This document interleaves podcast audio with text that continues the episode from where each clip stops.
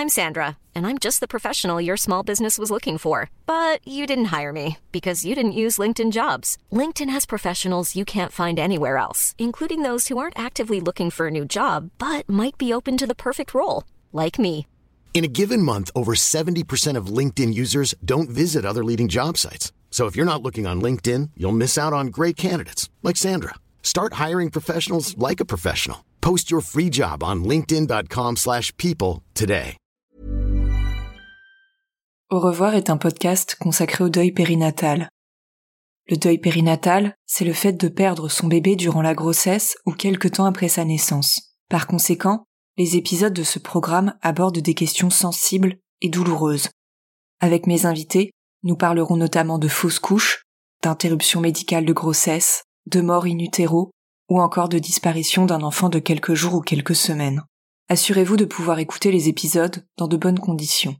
Et surtout n'oubliez pas, dans le mot deuil, il y a certes le D de décès, mais il y a aussi le E d'espoir ou le I qu'on retrouve dans le mot vie. Je vous souhaite une bonne écoute.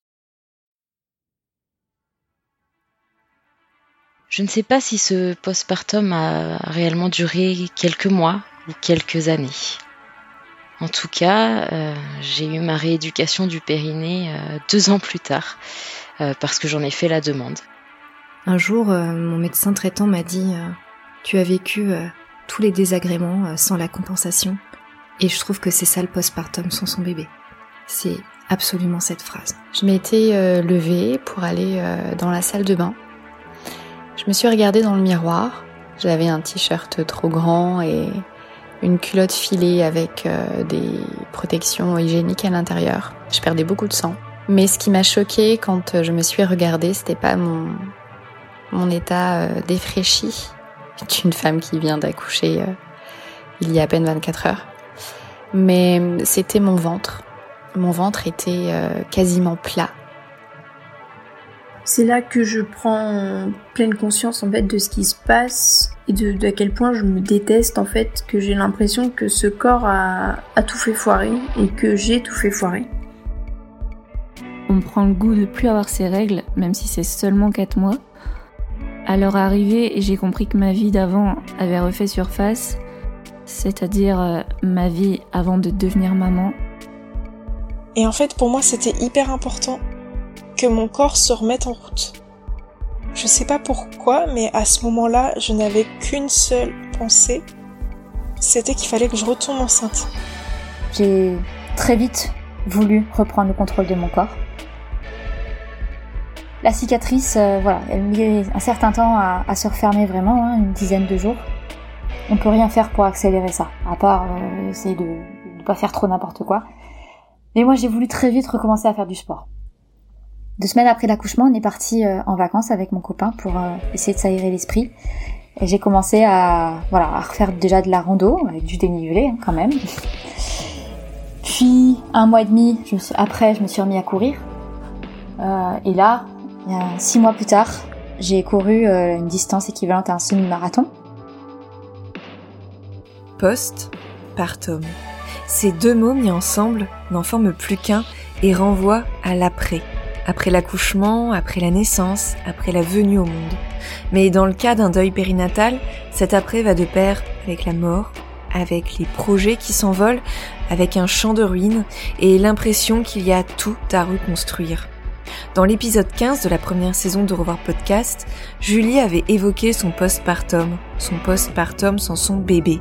Suite à sa mise en ligne, j'avais reçu des dizaines et des dizaines de témoignages de femmes qui s'étaient reconnues dans ces mots. Alors pour débuter cette deuxième saison, j'ai eu envie de vous proposer un épisode à plusieurs voix pour lever le voile sur cet après si particulier, sur cet après endeuillé. Elles s'appellent Marion, Mélisa, Yolanda, Eva ou encore Daphné. Elles ont décidé de prendre la parole. Elles se sont réunies pour vous faire part de leur parcours pluriel, de leurs expériences singulières, de ces temporalités qui leur sont propres, de ces choses qui leur ont fait du bien pour parvenir à vivre ce tourbillon émotionnel, hormonal, physique, psychologique. Ce tourbillon qu'elles ont traversé avec le ventre vide et le cœur gros. Le cœur gros rempli par le manque et les larmes qui n'ont de cesse de couler mais le cœur gros de cet amour qu'elles portent pour leur fille et leur fils partis trop tôt. Le rapport au corps, le ventre tantôt très gonflé, tantôt redevenu quasiment plat, le rapport aux autres, le début du deuil qui coïncide avec la chute des hormones, le congé maternité sans bébé, l'envie de reprendre plus rapidement le travail ou de s'échapper à l'autre bout du monde, bref, elles vont revenir pendant quelques minutes chacune sur ce post-partum endeuillé sans leur bébé.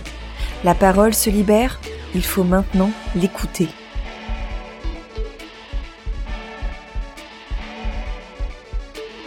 Au revoir podcast épisode 21, le deuil périnatal et nos post-partum sans nos bébés. Il m'a vraiment fallu des mois pour associer euh, le fait que j'avais euh, vécu un postpartum parce que je ne sais pas, moi dans ma tête, euh, je me disais que finalement le postpartum était entre guillemets associé aux femmes qui avaient un bébé vivant dans leurs bras et comme moi, du coup, euh, mon bébé était mort, j'avais l'impression que ça annulait, en quelque sorte, en fait, euh, ce, ce postpartum. Alors, je sais pas trop comment l'expliquer, mais, mais en tout cas, euh, à l'époque, c'était un peu l'association qu'avait fait mon, mon cerveau. Yolanda est la maman d'Alice, née en novembre 2019 et décédée quelques jours plus tard, en décembre. Son postpartum, elle l'a débuté au moment où son bébé, âgé de quelques heures, devait quitter la maternité pour être admis dans le centre de réanimation néonatale d'un autre hôpital. Et c'est surtout parce que euh, j'ai dû euh, finalement euh, le mettre complètement de côté parce que c'était pas, pas du tout l'urgence du moment. ma fille a été admise à peine quelques heures de vie plus tard en service de réanimation néonatale et du coup, euh, à ce moment-là, euh, ben on se dit pas qu'on va rester euh, couché pour récupérer. J'ai dû bah, très vite faire des trajets de plus de 40 km par jour pour pouvoir aller la voir. donc finalement, en fait, le postpartum, je l'ai vécu pendant 15 jours dans des trajets de voiture interminables dans lesquels je pouvais à peine m'asseoir, en fait. Donc je faisais les trajets couchés. Je l'ai vécu aussi euh, à devoir gérer euh, des montées de lait euh, sans mon bébé. puisque bah, c'est survenu au moment où elle était en réanimation néonatale et que bah, je n'avais pas eu le temps de louer un tire-lait. Donc il a fallu gérer ça en plus. Il fallait mettre des réveils pour tirer son lait. Et donc du coup, bah, finalement en fait tout ça, je l'ai vécu pendant que ma fille était entre la vie et la mort j'ai vraiment euh, pris conscience de ce que j'avais vécu au bout de dix jours dans un premier temps parce que euh, j'étais sortie de la maternité en fait sans aucun suivi et que euh, du coup quand j'ai appris que ma fille allait mourir, je me suis dit là il faut vraiment que tu ailles voir un médecin pour savoir si toi tout va bien parce que elle va mourir mais toi il va falloir en fait que tu continues de vivre. Alors on sait pas comment mais euh, il va falloir que tu prennes soin de toi. Et c'est vraiment au bout de dix jours que je suis partie revoir mon gynécologue. Après, euh, bah, la troisième semaine, euh, après cet événement, il a fallu gérer les obsèques. La quatrième semaine, il a fallu gérer bah, les fêtes de fin d'année avec tout ce que ça implique, sans, sans pouvoir les vivre avec mon bébé. Et puis, euh, bah du coup, après, euh, on est sans son bébé, donc euh, donc les douleurs que j'avais, finalement, je les ai pas du tout associées au postpartum. Je les ai associées à mon deuil, en fait, déjà dans un dans un premier temps. j'avais mal en fait à mon corps parce que j'étais en deuil et pas parce que j'étais en postpartum. Alors j'ai bien vu qu'on m'avait donné des ordonnances hein, parce que le suivi euh, a été euh, bah de zéro quoi, il y a rien eu. Alors j'avais voilà dans un coin de ma tête le fait de bien penser à aller revoir le gynécologue euh, deux mois après pour le retour de couche. et ces fameuses séances de rééducation du périnée où j'ai dû prendre à peu près trois mois pour oser prendre mon téléphone et devoir appeler. Et j'avais peur que d'une chose, c'est que la personne me dise bah, si vous voulez, pour certaines séances, vous pouvez venir avec votre bébé, euh, parce que je l'avais vécu pour mon premier et euh, je me disais mais comment je vais dire à cette dame en fait que je fais des séances de rééducation mais que mon bébé euh, est mort Et pendant très longtemps, j'ai pas voulu en fait me séparer de la moindre chose euh, qui me reliait avec ma grossesse en fait. Donc euh, la douleur en faisait partie. Si j'avais mal, c'est que bah, quelque chose de beau avait existé. Si j'avais ces kilos en trop, c'est parce que bah, j'étais enceinte il y a pas longtemps. Je voulais pas euh, changer mes vêtements pour ça. Je voulais même pas mettre de, de crème pour enlever mes mes vergetures. En fait, je voulais conserver toute trace de ma grossesse, tout ce qui me reliait en fait au, côté positif d'avoir attendu euh, mon enfant. Il n'y a que bien plus tard que j'ai, je me suis reconnectée euh, à mon corps grâce au chiatsu qu'on m'avait euh, conseillé, et c'est vraiment là que j'ai, me suis rendu compte que j'avais laissé en fait mon corps complètement de côté. Un jour, mon médecin traitant m'a dit, tu as vécu tous les désagréments sans la compensation, et je trouve que c'est ça le postpartum sans son bébé c'est absolument cette phrase.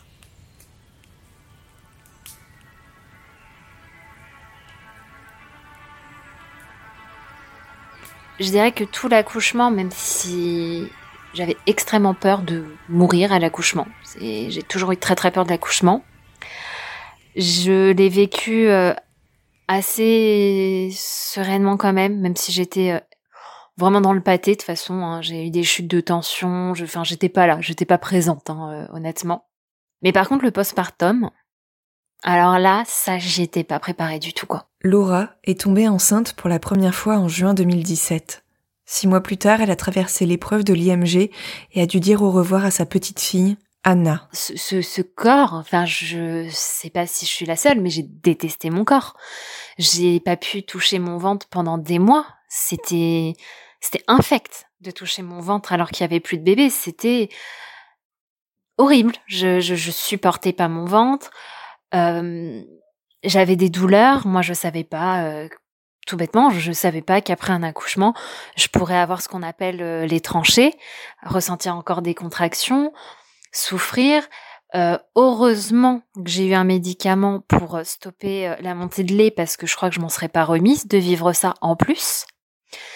Et mmh, après, moi, ce qui m'a le, fait le plus souffrir pendant le postpartum, alors effectivement, ne pas avoir son bébé, c'est, c'est au max de la souffrance. Euh, mais c'est aussi euh, tout ce processus après de faire euh, tout comme, comme si elle n'avait pas existé en fait. Donc avec mon conjoint, on en parlait beaucoup. C'est notre premier bébé. Enfin voilà, elle existe pour nous. Mais en fait, il faut jauger par rapport euh, au malaise des autres. Donc, c'est-à-dire que des fois, on va pouvoir en parler, des fois pas. Et des fois, on va pouvoir prononcer son prénom, non. Et en fait, on pense tout le temps aux autres, à la souffrance des autres, au mal-être des autres. Et en fait, on oublie que bah, en fait, c'est nous qui avons perdu ce bébé. C'est nous qui avons perdu tout un projet de vie. C'est nous qui pouvons principalement tomber dans la dépression parce que c'est juste horrible ce qui se passe. Et le postpartum, du coup, il est horrible parce qu'on a, on a accouché, mais la société, les gens considèrent que c'était pas un vrai accouchement. Donc, euh, ça, c'est, c'est assez violent. Après, on est en maternité, on entend des bébés constamment pleurer. Euh, on voit des, berceaux qui, viennent à droite à gauche. Nous, on n'a pas de berceau dans notre chambre. On n'a pas de cris de bébé. L'accouchement est silencieux. On voit son bébé ou non. Enfin, moi, j'ai décidé de l'avoir, mais c'était pas évident de, voir euh, un bébé euh, aussi aussi petit et un bébé décédé, même si c'était ma fille et que je l'aimais beaucoup et que je l'aime toujours, c'est toujours difficile, même de regarder ces photos maintenant. C'est il y a un moment où je réalise pas, où je me dis ah mais si c'était vraiment Anna, c'est très difficile. Et euh, je dirais que le postpartum, euh, quand on a perdu son bébé, il faut vraiment être bien entouré. Il faudrait pas hésiter à aussi à, aller voir euh, un psy. Moi, je sais que j'ai eu beaucoup de mal. Il y a un moment, j'ai dû aller, j'ai dû y aller parce que euh, mon corps me, me lâchait. J'avais plus aucune force. Et, c'est vrai que le fait de détester euh, à ce point euh, son corps, ne, ne plus pouvoir mettre la main sur son ventre parce que c'était comme si j'avais un rejet de ce corps, c'était plus, c'était plus gérable aussi. Enfin, je, je voyais que ça n'allait plus du tout. Et alors, par contre, étrangement, euh, j'ai eu beaucoup de mal à, à, tomber enceinte. Je suis passée par un parcours en PMA. Et pendant le parcours en PMA, ou même avant d'atterrir en PMA, je supportais pas de voir des femmes enceintes ou des bébés. Ça me ça me faisait de la peine, j'étais pas bien, j'étais jalouse même, honnêtement. Et par contre, une fois que j'ai eu Anna, eh ben, dès que je voyais une femme enceinte ou un bébé, j'avais mais de la tendresse, je ressentais une douceur, enfin, je, je, je les enviais pas non plus, mais je sais pas, il y avait quelque chose de beau, et je me disais au fond de moi que ça allait m'arriver un jour. Je me suis dit, perds pas espoir. T'as réussi à tomber enceinte. C'est horrible ce qui s'est passé. Mais à un moment, toi aussi, t'auras ton bébé euh, vivant dans les bras et tu connaîtras ce bonheur. Faut, faut rien lâcher.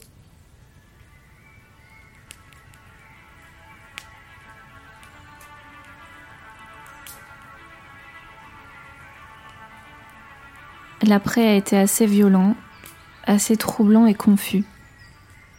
Quand on n'a jamais vécu de grossesse, c'est vrai que c'est l'inconnu, et dans de telles conditions encore plus, car c'est tout simplement pas dans l'ordre des choses.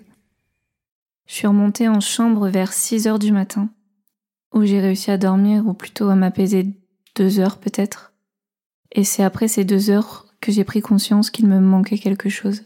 Tom et Constant sont nés sans vie à 17 semaines d'aménorrhée. Un an plus tard, leur maman, Marion, a décidé de prendre la parole. Déjà la douleur était partie, elle était plus là.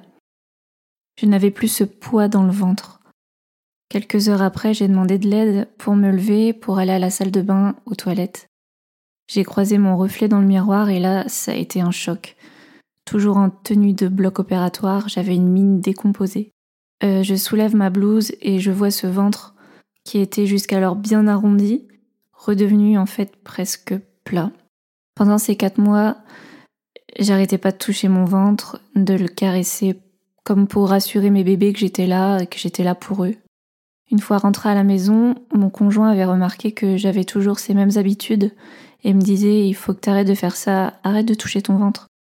Je sais que c'était de la bienveillance aujourd'hui, bien qu'il l'ait dit un peu abruptement. Il avait juste peur que je me fasse encore plus de mal, je pense. J'étais dans le déni le, plus total. On perd beaucoup de sang après l'accouchement. Ça a duré longtemps. Je sais plus combien de temps exactement, mais ça a duré un moment. J'ai dû reconsulter une semaine après être sortie de l'hôpital pour savoir si c'était normal et on m'a fait ce qu'on appelle une révision utérine manuelle. C'était pas agréable du tout, mais il fallait le faire pour éviter le curtage en fait. La chute des hormones, c'est quelque chose une sorte de baby blues sans bébé à la maison, sans cris, seulement mes pleurs et non les leurs en fait. Hein. Je n'ai pas eu de montée de lait ou autre, j'étais encore trop tôt dans la grossesse. Ce qui a été le plus dur pour moi, c'est le retour de couche. Six semaines après l'accouchement, voir débarquer les règles, ça m'a fait bizarre. On prend le goût de plus avoir ces règles, même si c'est seulement quatre mois. À leur arrivée, j'ai compris que ma vie d'avant avait refait surface c'est-à-dire euh, ma vie avant de devenir maman, j'ai pris conscience qu'il n'était plus en moi, que le vide avait gagné. Une grosse remise en question a suivi en fait. Je sais que d'autres femmes ne veulent pas croiser leur reflet dans le miroir après euh, une telle épreuve, mais moi je cherchais sans cesse le moindre détail pouvant me raccrocher à la grossesse, au ventre arrondi. J'ai gardé un petit ventre, mais c'était rien euh, comparé à ce qu'il était à 4 mois et demi. J'ai été suivie psychologiquement, mais au début je parlais pas de tout ça, euh, j'y arrivais pas. C'était le déni total et la tristesse euh, avait gagné mon cœur. Le goût de rester dans le canapé, à me refaire le film en boucle, à pas comprendre pourquoi nous, pourquoi moi. J'ai beau avoir été entourée de ma famille et mes amis, et aussi de mon conjoint évidemment, mais je me sentais terriblement seule et malheureuse en fait. Quand j'ai repris le travail, le regard des autres avait quelque peu changé, chez certains et d'autres absolument pas. Le pire euh, était surtout quand certaines personnes posaient des questions du genre euh, Au fait, Marion, euh, t'as pas accouché, toi? Et au moment de la réponse, ils partent de la pièce et ils te laissent là avec ton mal-être et ton malheur. C'est peut-être pas volontaire, mais c'est vrai que ça fait mal en fait. Et c'est quelque chose qui est pas facile du tout à gérer au quotidien, même si aujourd'hui ça va beaucoup mieux avec mes collègues.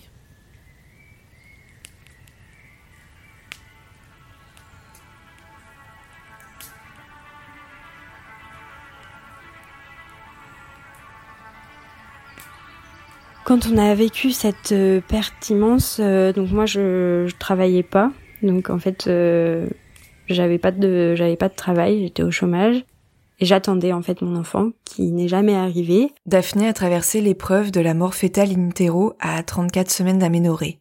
Elle attendait un petit garçon. Le postpartum, je l'ai vécu un peu seul parce que mon conjoint il est retourné au travail. Je, je sais que le temps que j'avais de libre seul, je l'ai passé à, à créer une boîte avec les souvenirs, une boîte euh, que j'ai décorée euh, avec des citations notamment, euh, avec des images, et on a mis tout ce qu'on avait de, de lui dans, dans cette boîte cette boîte qui est dans dans notre chambre sur une tagère et qu'on déménage avec nous quand on change de maison. Et en fait, euh, on avait prévu euh, que à la naissance de de notre fils, on soit euh, tous les trois ensemble pendant un mois et demi. Donc forcément, on n'était plus que deux pour éviter de, de, de rester en France à ruminer et à, et à passer ces étapes bah là où on aurait dû être à trois, on a préféré partir euh, en voyage. Donc on est parti pendant un mois et demi euh, euh, en Amérique centrale. Et les dates clés se sont passées là-bas. alors la date notamment de du terme, la date du terme, c'était c'était là-bas. Je me souviens surtout des dates parce qu'on a aussi fait mon anniversaire là-bas et et ça, c'était dur parce que pour moi, c'était ça aurait été mon premier anniversaire en tant que maman. Et, euh, et en fait, j'avais pas envie qu'on me le souhaite parce que pour moi, c'était pas un beau jour. Euh, bon, tout le monde n'a pas compris cette envie qu'on ne me le souhaite pas. Voilà. Après, au retour, euh, ce qui était difficile, c'est que j'étais enceinte en même temps que ma belle-sœur, dont j'étais très très très proche. Et elle, elle a eu sa fille. Et donc après aux réunions de famille, euh, voir ce, ce tout petit bébé et ne pas avoir le mien, ça a été très compliqué. Euh, la communication au sein du couple était très compliquée aussi. On a failli se séparer à plusieurs reprises. Et après, euh, j'ai retrouvé du travail parce que j'ai arrêté mon congé maternité euh, un peu plus tôt pour pouvoir euh, reprendre une activité. Je me sentais prête et puis et puis il fallait, euh, il fallait euh, arrêter d'être seule euh, toute la journée. Donc j'ai repris un travail. ça a été un peu dur au travail parce que des fois certaines mamans parlaient de, de la nounou et tout ça. Et puis moi j'avais des choses à dire parce que j'avais commencé des démarches, mais mais j'osais pas. Donc je je disais rien et souvent ça donnait envie de pleurer. Après j'ai été un petit peu suivie par la psychologue de l'hôpital qui était venue nous rencontrer euh, quand on quand on était à la maternité. Et donc euh, elle elle avait été très gentille et bienveillante. Euh, j'avais pu retourner la voir quelques fois. Et ensuite elle m'avait conseillé quelqu'un si je souhaitais continuer un, un, suivi. Après le postpartum c'est c'est le bébé qui qui manque et et qui pourra jamais être remplacé, même si après, euh, quand on entame une grossesse future, on nous parle de, de bébé pansement, c'est c'est des expressions qui sont toutes faites, mais c'est des expressions qui qui ont pas lieu d'être parce qu'en fait, même s'il y a un autre enfant qui arrive derrière, et eh ben le premier ou euh, si c'était celui d'avant qui est pas là mais qui a vécu pour nous, il il est encore dans nos têtes et il restera dans nos têtes même si certains nous disent qu'il faut l'oublier. Parole de psychologue, psychiatre, je ne sais plus. Mais oui, on m'a dit déjà qu'il fallait l'oublier.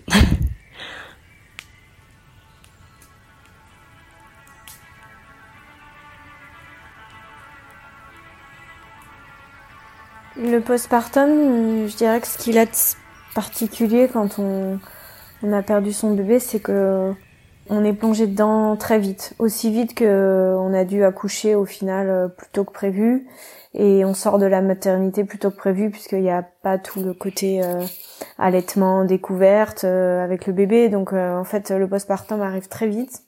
Caroline a accouché en février dernier. Son fils, Bodevan, est mort in utero au début du septième mois de grossesse. Et pour ma part, euh, l'accompagnement, euh, il n'y en avait pas vraiment de prévu. J'ai pas trouvé qu'il y avait un cadre ou une structure euh, très claire, hormis le lien avec la sage-femme, bien sûr, qui, qui est présente et, et, qui peut tout à fait se déplacer à domicile au moins une fois, même quand on, on a fait face à un, un quand on fait face à un deuil périnatal. Et au final, on fait plutôt face à des démarches administratives, ce qui ce qui est pénible. Euh, parce que c'est pas ce qu'on voulait. Il faut arriver à gérer ce, ce manque de d'énergie pour quand même faire des choses qui sont nécessaires mais qui ne sont pas celles qu'on voulait. Et, et, en fait, on n'a pas toute cette routine qu'on attendait autour de, du bébé, avec des, des horaires, euh, un allaitement ou pas, tout ce qu'on pensait qui allait nous occuper. Donc, on fait face à un vide, vraiment un vide d'occupation, un vide de, de, de, cet amour qui est parti, qui n'est pas là pour, euh, pour vraiment euh, prendre toute son, son ampleur. Ça a été des, des, des premiers jours euh, vraiment difficiles avec les hormones, de la fatigue, beaucoup de tristesse, un manque d'appétit aussi. puisque j'avais vraiment perdu le, le, goût, le goût, l'envie, j'avais j'avais envie de rien, euh, et ça, c'était quelque chose qui, en plus, chez moi, est, vraiment rare. Donc, euh, euh, ça n'aide pas parce que on manque d'énergie. Moi, j'avais la chance d'avoir, de toujours avoir eu un bon sommeil. donc, ça, ça aide. mais après, il faut, il y a ce côté physique où il faut vraiment recouvrir de l'énergie. faire face aussi à, à son corps, parler à son corps, découvrir un corps qui euh, ben, garde toute la mémoire de ce qui s'est passé puisque le ventre dégonfle pas tout de suite. Euh, on voit encore des traces de sa grossesse euh, et tout ça, ça nous rappelle à, la peine et, pour autant, on, on, sait que ça va disparaître et ça disparaît assez vite, moi je trouve. le ventre dégonfle, on, les kilos, on en perd la majorité au début, mais après, bon, il y en a encore quelques-uns mais ça disparaît quand même assez vite et je trouve que la mémoire corporelle est plus forte que que le mental. Donc on on fait face à ce corps où, il y a des traces euh, mais ça s'efface et il y a le le mental qui veut nous par instinct de survie nous aider à aller de l'avant à, à, reprendre un petit peu un, un quotidien. Et, et, du coup c'est c'est assez perturbant. J'ai trouvé qu'il y avait des phases très perturbantes au début où on, se rappelle, on, sait ce qui s'est passé, mais ça s'efface. Et, parfois, on se retourne. Moi, je me retournais et je me disais, mais est-ce que tout ça est arrivé véritablement? Et, et, du coup, de, trouver l'envie de, de, simplement faire des choses comme se faire à manger, euh, sortir, aller marcher, c'était c'était compliqué. Euh, surtout que pour ma part, mon compagnon étant à son compte, il avait repris son, son travail assez vite.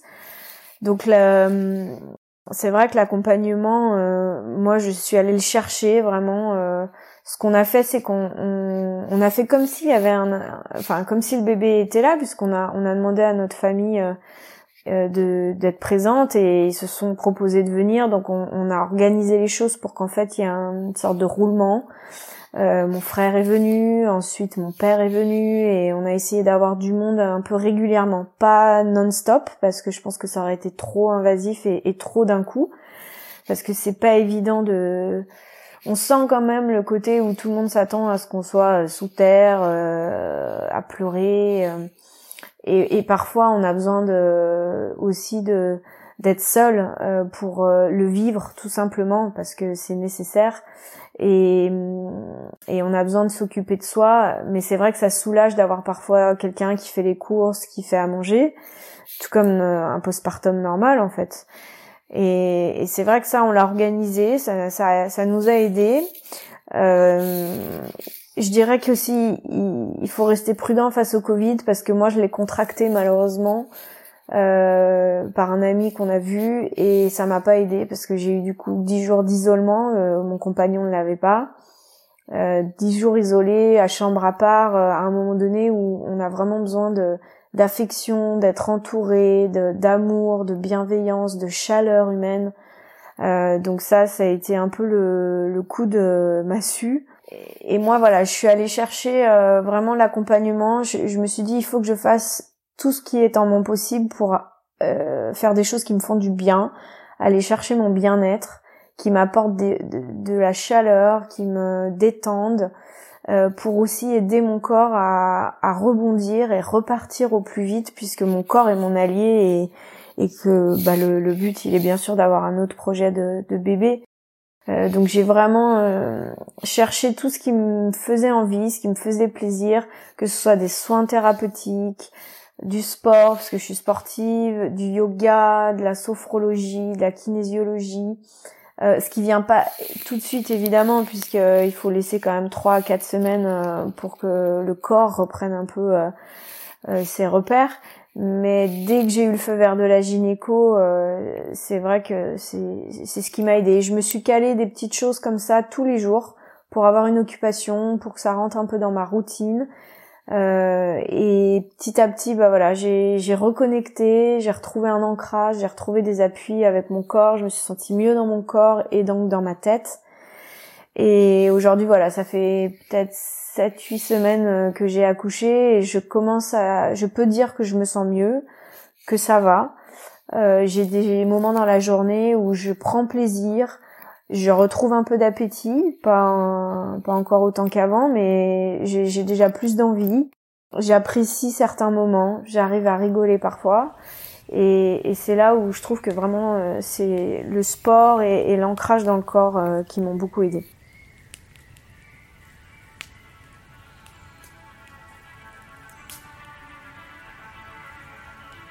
J'ai vécu un postpartum euh, difficile et il a commencé euh, le lendemain, après mon accouchement. J'étais à la maternité, j'ai un souvenir euh, très précis et très marquant. Mélisa a perdu son bébé à trois jours du terme de sa grossesse. Ce bébé s'appelle Clément, c'était il y a neuf ans. Je m'étais euh, levée pour aller dans la salle de bain. Je me suis regardée dans le miroir. je ressemblais à rien. J'avais un t-shirt trop grand et une culotte filée avec euh, des protections hygiéniques à l'intérieur. Je perdais beaucoup de sang. Mais ce qui m'a choqué quand euh, je me suis regardée, c'était pas mon mon état euh, défraîchi d'une femme qui vient d'accoucher il y a à peine 24 heures. Mais c'était mon ventre. Mon ventre était quasiment plat. Et ce ventre plat, beaucoup de femmes l'espèrent après avoir accouché. Moi, je l'ai haï je l'ai haï, je me suis effondrée en larmes parce que j'avais un ventre plat, mais j'avais pas mon enfant. Mon enfant était à la morgue. Et quand j'ai vu cette image de, de moi, de cette femme euh, à nouveau vide, vide dans son corps, sans marque sur sa peau, je me suis dit mais c'est injuste c'est injuste parce que c'est neuf mois que je viens de vivre avec mon bébé, avec mon petit garçon qui était vivant, qui était en forme, qui donnait des coups de l'intérieur. Eh bien, ces neuf mois ont été euh, balayés en, une soirée. Et je me souviens également, quelques heures après avoir accouché, une infirmière euh, qui est venue dans, dans, ma chambre me donner un, un médicament et me dire euh, assez froidement, tenez, prenez cela, ça va vous empêcher d'avoir votre montée de lait. J'étais en larmes, je pleurais, j'avais la tête qui tournait et j'ai dit ok, j'ai pris ce cachet, je l'ai avalé.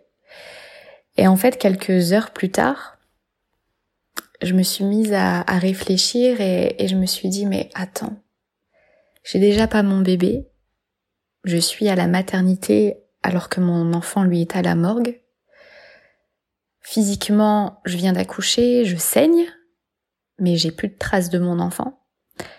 Et en plus de ça, on, vient me dire qu'il faut que je, je n'ai pas cette montée de lait parce que bah, j'ai pas mon bébé. Et donc on me donne un médicament pour m'empêcher d'avoir cette montée de lait. Bah, j'ai encore vécu ça comme euh, une injustice.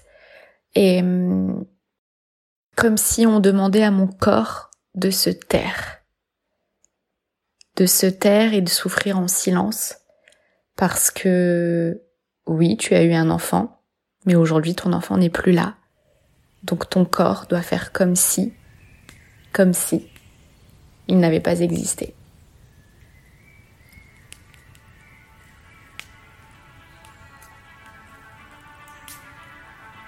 Mon postpartum, si je devais le décrire, je dirais qu'il a été contradictoire. Après l'interruption médicale, à 7 mois et demi de grossesse, au début, j'ai détesté mon corps. Ce ventre vide, c'était terrible. C'était surtout terrible le matin, quand je me réveillais, et c'était tout de suite ma première pensée, c'était j'ai le ventre vide. Parce qu'en fait, quand on est enceinte, souvent on est réveillé parce qu'on doit se tourner et on fait attention. On fait attention à bien se tourner. On va essayer de pas trop contracter nos abdominaux quand on va se relever. On fait, on fait attention et en fait on protège notre bébé. Et là, je n'avais plus personne à protéger. J'étais toute seule. Et c'était vraiment dur. Dès le matin, c'était foudroyant. Adeline a vécu une IMG fin 2020. Sa petite fille s'appelait Anna. Alors pour ça, je haïssais ce ventre. Mais d'un autre côté, mon corps, il m'a aidé. Il m'a aidé un peu à surmonter l'épreuve, parce que dans mon malheur, j'ai eu une petite chance, c'est celle de n'avoir pas eu de douleur, parce que j'ai pas eu de déchirure ou de cicatrice. Du coup, j'ai pas eu mal les jours qui ont suivi. Les médicaments contre la montée de lait ont fonctionné sur moi, et tous les jours, je voyais les saignements diminuer de plus en plus. Et en fait, pour moi, c'était hyper important que mon corps se remette en route. Je sais pas pourquoi, mais à ce moment-là, je n'avais qu'une seule pensée. C'était qu'il fallait que je retombe enceinte. C'était pour moi, c'était viscéral. Il fallait que je retombe enceinte. J'étais bouleversée par ce qui nous était arrivé. J'étais triste, mais j'avais l'impression que c'était la seule chose qui allait pouvoir me rendre heureuse un jour. Donc il fallait absolument que mon corps refonctionne.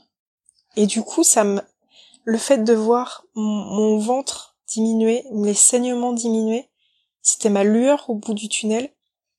Et ça m'a vraiment aidé à tenir, à me lever chaque jour, à affronter chaque journée, à aller à la cérémonie, à aller disperser les cendres, à affronter euh, la famille, les amis. Ça m'a vraiment aidé. Et après, au bout de ces 10-15 jours, quand mon corps a stagné, que je me suis rendu compte que voilà, maintenant il n'y allait plus avoir d'amélioration. Je me suis permise à craquer. Je me suis dit bon voilà, physiquement, maintenant il y aura plus d'amélioration, notre situation elle va plus évoluer, donc euh, maintenant il est temps de faire face à certains sentiments que tu rejettes depuis depuis un moment et maintenant, c'est, c'est le moment. Il faut que tu craques, il faut que tu fasses sortir toute cette tristesse, cette colère, ce sentiment de culpabilité. Il faut, il faut que ça sorte. Il faut que, il faut que tu travailles sur, sur le psychologique et, et ton deuil. Et même là, après, mon corps m'a pas lâché.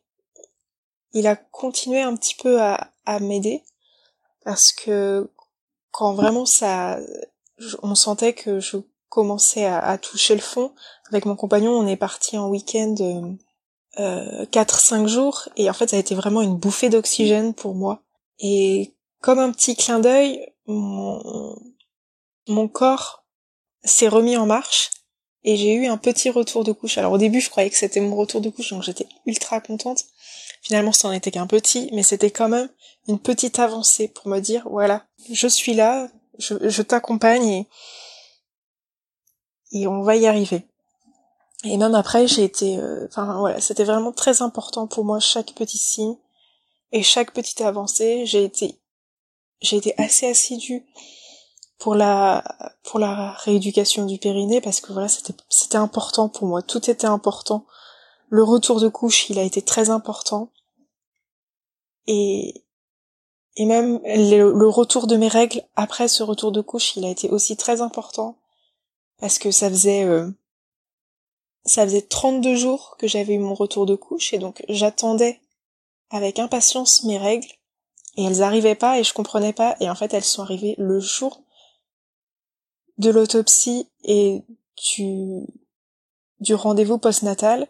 Et en fait c'est comme si mon corps me faisait encore un dernier clin d'œil en disant voilà c'était encore une c'était la dernière étape importante et, je suis là et, et même si psychologiquement c'est encore très compliqué, physiquement tout va bien. Et ça, ça me donnait de l'espoir.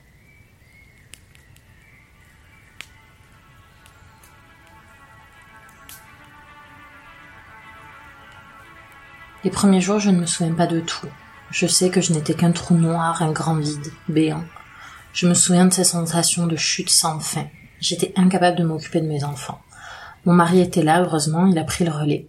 Je mangeais par nécessité, pas par besoin. Je ne ressentais pas le vide. J'étais devenue ce vide et je survivais, un jour après l'autre, avec juste cette envie de mourir. Et je pleurais énormément.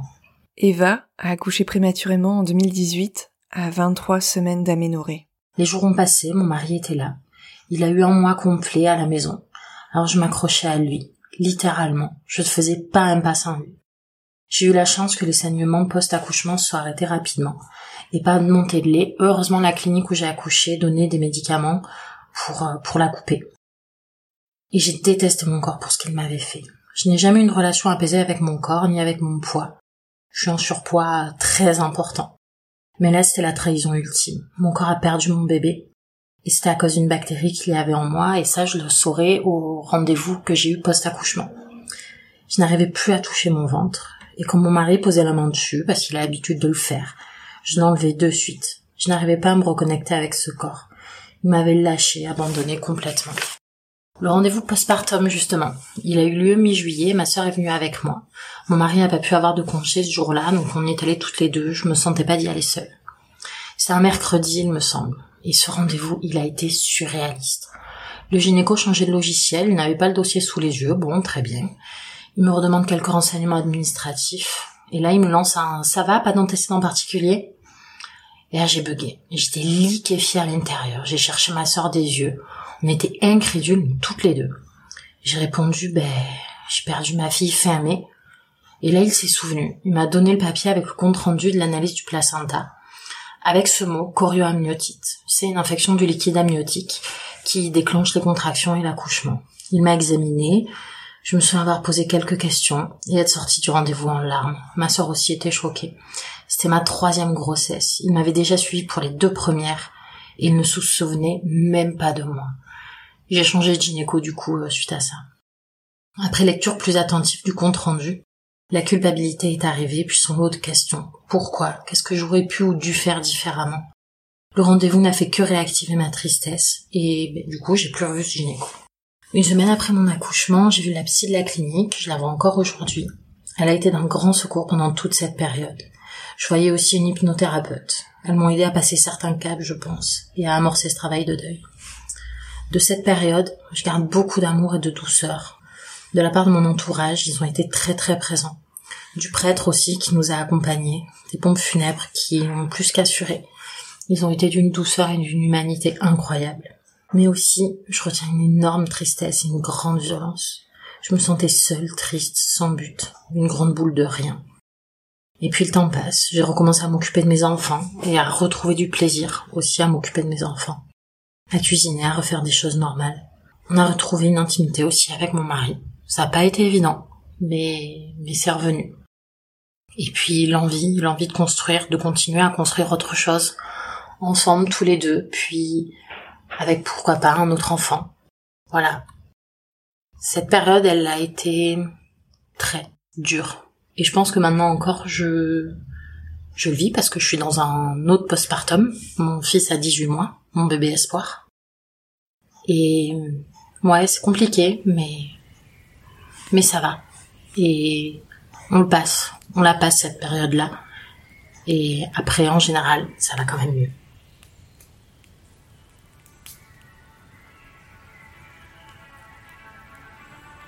Le travail a duré de, 14h à, 21h30, donc euh, forcément euh, j'étais très fatiguée et donc on nous ramène notre fils et, euh, et il m'est impossible de le prendre dans mes bras puisque je suis, bah, je suis évidemment vidée de toute énergie et donc mon compagnon le prend et s'allonge avec moi sur le lit et, et là je suis vide. Je je comprends que mon bébé est parti et que bah, qu'il était effectivement malade quoi.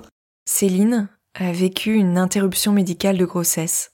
Son petit garçon s'appelait Arthur. Et là s'en est suivi une nuit euh, une nuit terrible en fait. Je me suis rendu compte que mon fils était parti et que je ne l'avais même pas serré contre moi et euh, et là je me sens incomplète. Je, je comprends qu'il faut que je le voie même si bah c'est en plein milieu de la nuit et que forcément euh, bah, ils vont pas ouvrir une chambre mortuaire en plein milieu de la nuit. Je, je le comprends. Donc nous, bah, nous, nous essayons de dormir et le lendemain matin, euh, je me dépêche de, de déjeuner et, euh, et je fonce à la douche en fait pour, euh, bah, pour pouvoir me préparer pour voir mon fils en fait. Et c'est le seul bon d'énergie que j'ai puisqu'en fait je passe ma journée allongée après. Au moment de prendre ma douche, je me retrouve dans la salle de bain et là je vois mon corps vidé, enfin vidé mais ce ventre gonflé que je déteste d'un coup. Ces vergetures sur le ventre, sur les hanches euh, et, et 10 kilos de trop par rapport à la grossesse en fait. Enfin, c'est là que je prends pleine conscience en fait de ce qui se passe et de, de à quel point je me déteste, que j'ai l'impression que ce corps a, a tout fait foirer et que j'ai tout fait foirer. Donc nous allons voir notre fils, euh, je le prends dans mes bras et là ça y est quoi, on, y est, on est ensemble et euh, et que j'aurai jamais la chance de l'entendre crier et ça me fait mal. Nous donc nous passons quatre jours à l'hôpital, quatre jours un petit peu compliqués où euh, où nous finissons par voir une psychiatre et la psychiatre me, me met des médicaments en fait qui me qui m'éteignent le cerveau simplement en fait. Et je me sens pas forcément mieux. Et puis nous rentrons à la maison puisque bah, le séjour est passé et que nous devons, devons rentrer. Et nous reviendrons tous les jours, euh, tous les jours euh, du coup après notre départ à voir voir Arthur. Quand nous avons fait les démarches pour euh, les pompes funèbres, bah, tout, tout s'est bien passé. En fait, la personne était très très humaine et, et comprenait en fait la situation. Et en fait, euh, nous lui expliquons que nous y allons tous les jours. Et euh, là, euh, la douche froide, elle me dit, il va falloir se détacher, ce n'est qu'un corps et, et il va falloir que vous vous détachiez parce que sinon, vous n'allez pas vous en sortir. Je suis anéantie et mon compagnon essaye de, de faire bonne face, même si, même si effectivement, je suis sûre qu'il ressent la même chose que moi. Je prends cette, cette phrase comme une, bah, comme une attaque. En fait, je me dis que que cette personne est, bah, est méchante en fait dans son propos, je, alors qu'on vit quand même quelque chose de très très dur. Sans compter en fait que, que dans ces temps-là, euh, toute la, famille disait euh, vous inquiétez pas, euh, celui-là n'était pas viable, mais vous en aurez d'autres et, et ils iront très très bien. On est bloqué dans, dans, dans ce qu'on vit actuellement et le futur nous paraît bah, insurmontable. On est déconnecté de notre notre esprit, je pense, Enfin, à ce moment-là, on tout est tout nous semble vide, le moindre moment nous semble bah très très dur.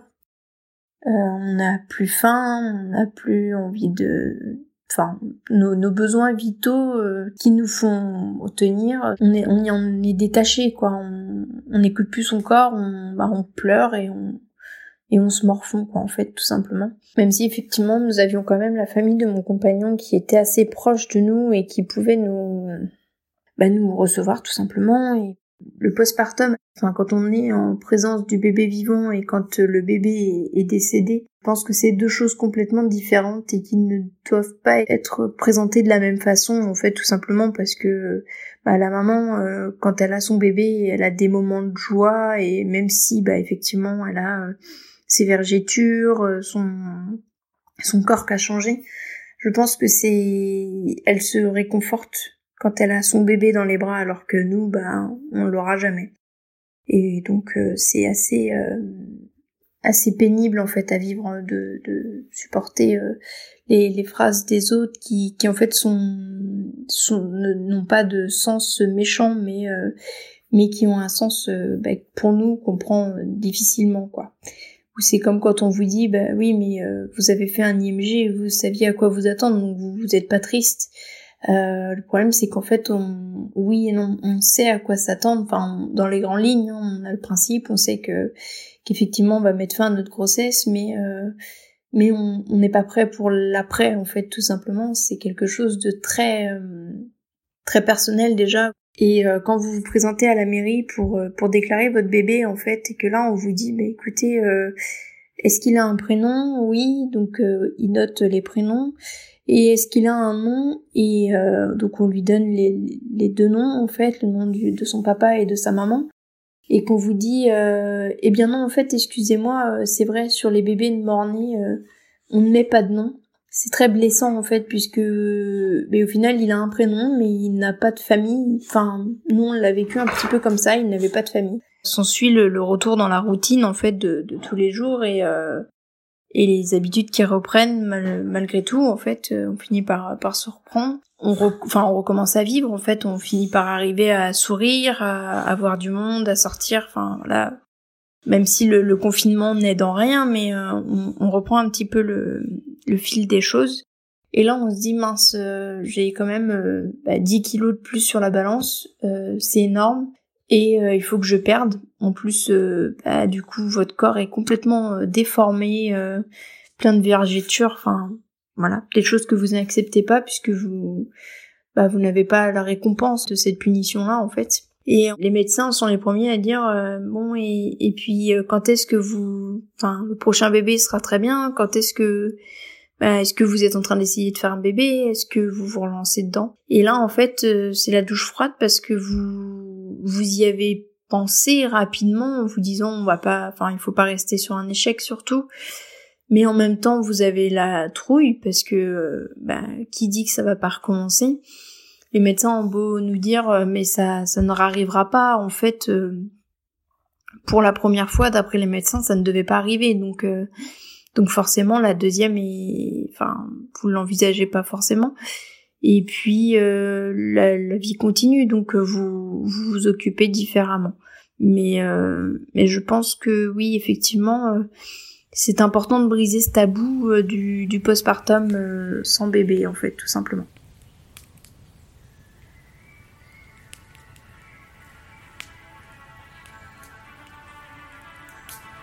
Mon postpartum sans bébé, c'était il y a presque dix ans maintenant. C'était triste, violent et maltraitant. J'étais très jeune, j'ai accouché prématurément de mon petit garçon en quelques heures. Tout est vraiment allé très vite. Claire a vécu son deuil périnatal en pleine adolescence. Elle avait 16 ans lorsqu'elle a perdu son bébé au second trimestre de grossesse. Je me souviens de ces mots qu'on m'a lâchés un petit peu sans, sans ménagement. Vous allez accoucher, c'est trop tard. Si vous aviez accouché une semaine après, on aurait pu prendre en charge votre bébé, mais là, non. Il va vivre euh, au mieux 15 minutes et, mourir après. Je me souviens alors de mes cris, de la douleur et toutes ces sensations qui s'entremêlaient. Mon bébé a finalement tenu presque deux heures avant de rendre son dernier souffle au creux de mes bras et contre mon cœur. La suite, ce postpartum, c'était un enfer. Il y a eu tellement de larmes, un flot d'informations, l'organisation de l'enterrement, la cérémonie, et puis euh, ces visites que je rendais tous les jours à mon bébé, dont le corps était devenu euh, si froid. Je me souviens de ces pleurs des bébés que j'entendais euh, dans les salles d'accouchement à côté. Ça me dévastait. Ce qui m'a marqué aussi, c'est le lendemain, quand j'ai aperçu mon corps et, ce ventre complètement vide devant le miroir de ma chambre d'hôpital. Je me suis littéralement effondrée. Ma première douche ensuite, euh, je l'ai effectuée vraiment comme un robot, sans trop savoir euh, ce que je faisais. Et puis il y a eu cette euh, gynécologue qui m'a fait poser un implant contraceptif dans le bras euh, sans me demander mon avis parce qu'elle jugeait que c'était mieux comme ça et c'est ce qu'il fallait faire. J'ai dû subir euh, d'ailleurs une intervention quelques mois plus tard pour le retirer car il était allé se promener euh, dans mon bras. Vous y verrez un lien ou pas avec ce que j'ai pu traverser. La suite, ce fut la solitude, et puis l'hôpital psychiatrique, et un parcours du combattant. Je ne sais pas si ce postpartum a réellement duré quelques mois ou quelques années. En tout cas, euh, j'ai eu ma rééducation du périnée euh, deux ans plus tard, parce que j'en ai fait la demande.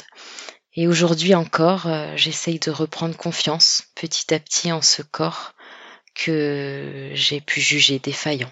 Je pense que le postpartum sans bébé, c'est extrêmement difficile pour toutes les, mamans qui sont dans cette situation.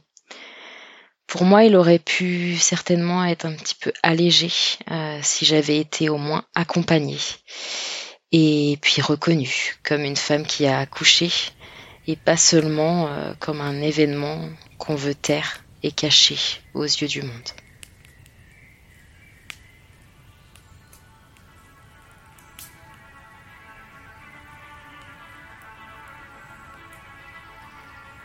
Timothée est décédé in utero alors que j'étais déjà à la maternité. Donc euh, le décès a été constaté là-bas. Et donc on m'a envoyé directement en césarienne d'urgence sans que je comprenne euh, vraiment ce qui se passe. Donc quand on m'a réveillée, euh, voilà, j'ai eu malheureusement, j'ai été frappée par la lucidité, la violence de ce qu'on allait m'annoncer. C'est d'ailleurs mon copain qui me l'a dit de but en blanc. Il voulait pas tourner autour du pot. Il m'a dit Clémentine, il est mort. Clémentine a perdu son bébé en 2020, c'était son premier enfant. Son décès est survenu à six jours du terme de la grossesse.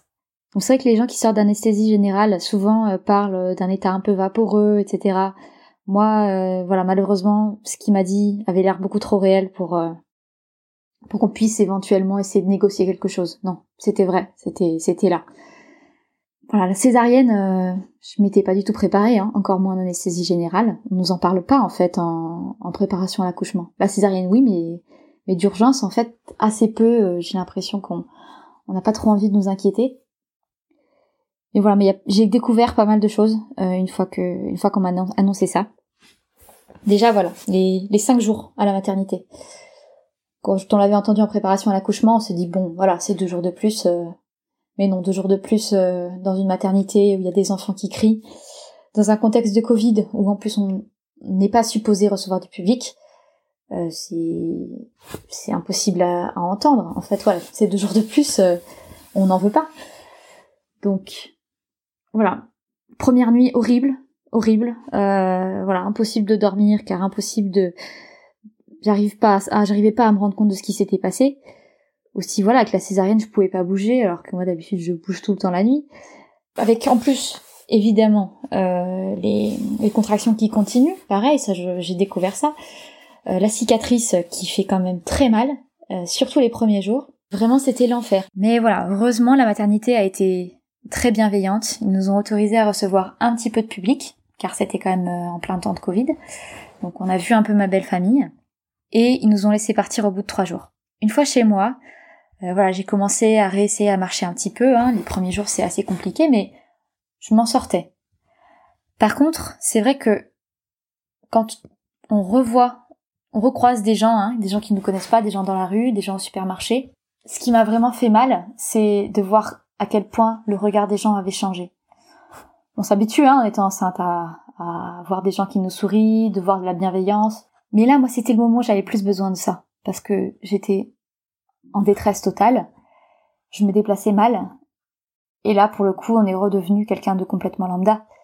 Et euh, voilà, on est juste une femme avec quelques kilos en trop qui boite. Et cette femme-là, on la laisse pas passer au supermarché.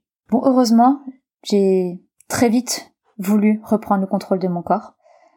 La cicatrice, euh, voilà, elle met un certain temps à, se refermer vraiment, hein, une dizaine de jours. On peut rien faire pour accélérer ça, à part euh, essayer de ne pas faire trop n'importe quoi. Mais moi, j'ai voulu très vite recommencer à faire du sport. Deux semaines après l'accouchement, on est parti euh, en vacances avec mon copain pour euh, essayer de s'aérer l'esprit. Et j'ai commencé à voilà à refaire déjà de la rando avec du dénivelé hein, quand même. Puis un mois et demi après, je me suis remis à courir. Euh, et là, il y a six mois plus tard, j'ai couru une distance équivalente à un semi-marathon. Pas une vraie course, car elles sont toutes annulées, mais voilà, je voulais vraiment me prouver à moi-même que j'avais repris le contrôle de mon corps. Donc voilà, même si je suis obligée d'attendre un an avant de pouvoir retomber enceinte à cause de la césarienne et du risque de rupture utérine, le mot qui fait peur. Voilà, j'ai, en attendant, j'ai, j'ai réalisé un certain nombre de choses que j'avais pas eu le temps de faire jusqu'à maintenant. Et voilà, maintenant j'attends qu'une chose, c'est de, de pouvoir enfin avoir ce bébé arc-en-ciel qui me redonnera vraiment le goût à la vie et qui fera de nous une vraie famille à l'intérieur d'un point de vue extérieur.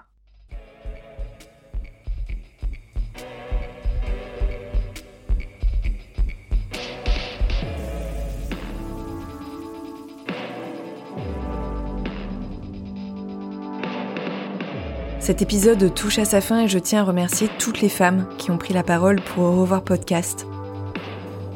Merci à Adeline, Caroline, Céline, Claire, Clémentine, Daphné, Eva, Laura, Marion, Mélisa et Yolanda.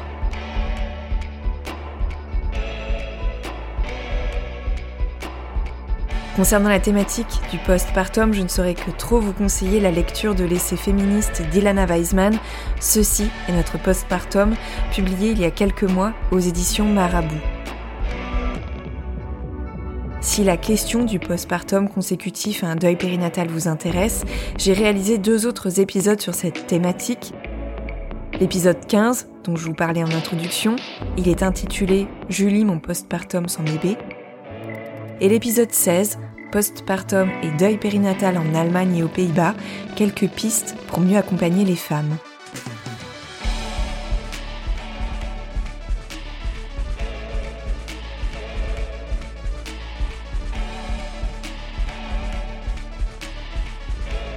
Je suis Sophie de Chivray, c'est un plaisir de vous retrouver pour ce premier épisode de la deuxième saison d'Au revoir podcast. Alors si vous avez à cœur de soutenir Au revoir podcast et d'offrir à ce projet une plus grande visibilité, n'hésitez pas à mettre un petit commentaire et à lui attribuer 5 étoiles sur Apple Podcasts.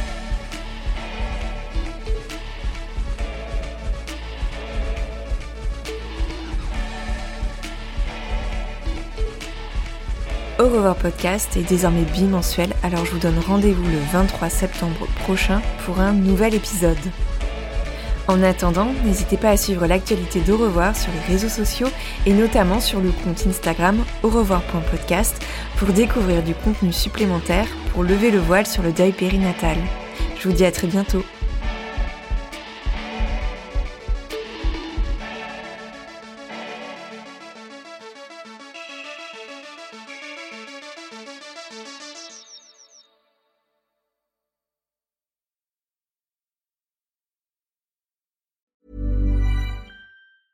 Even on a budget, quality is non-negotiable. That's why Quince is the place to score high-end essentials at 50 to 80% less than similar brands. Get your hands on buttery soft cashmere sweaters from just 60 bucks, Italian leather jackets, and so much more. And the best part about Quince, they exclusively partner with factories committed to safe, ethical, and responsible manufacturing. Elevate your style without the elevated price tag with Quince. Go to quince.com slash upgrade for free shipping and 365-day returns.